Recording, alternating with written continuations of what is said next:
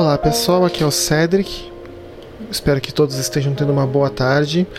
O que vocês vão ouvir a seguir é uma pequena reflexão que o nosso amigo e pastor e missionário Guilherme Burdiak deixou.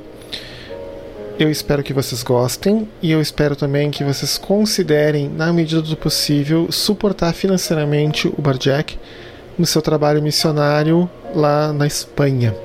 E sem mais delongas, com vocês, Guilherme Bordiak falando sobre a perda, o luto e a dor.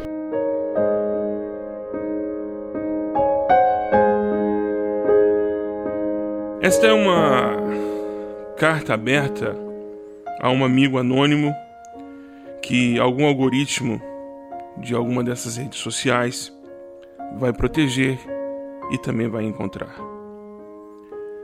Querido amigo, não consigo saber o tamanho da sua dor, mas sei que ela existe, sei que ela também tem nome e ela se chama abandono.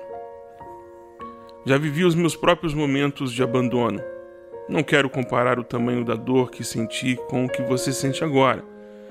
Só quero que saiba que já pisei nesse deserto que você se encontra, que você entrou agora. Queria te ajudar a apontar as saídas desse deserto, mas não sei se vai adiantar alguma coisa.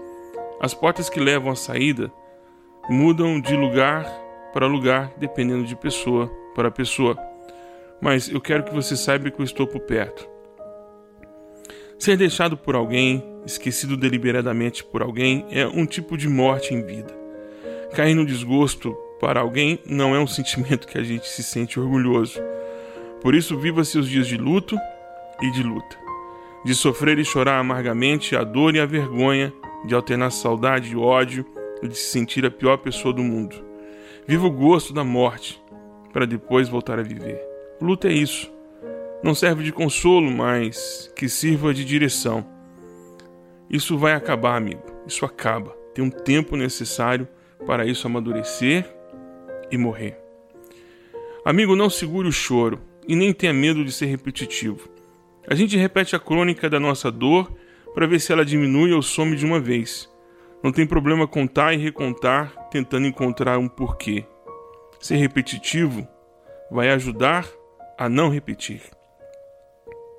Vão ter dias em que a briga vai ser com a razão, em outros, com os fatos. Contudo, a briga mais dolorida e cruel, ou dolorosa e cruel, é a que travamos com o se, o talvez se, e se eu se. Por favor, não se desespere. Não há como mudar o passado. O que dá para fazer é ressignificá-lo.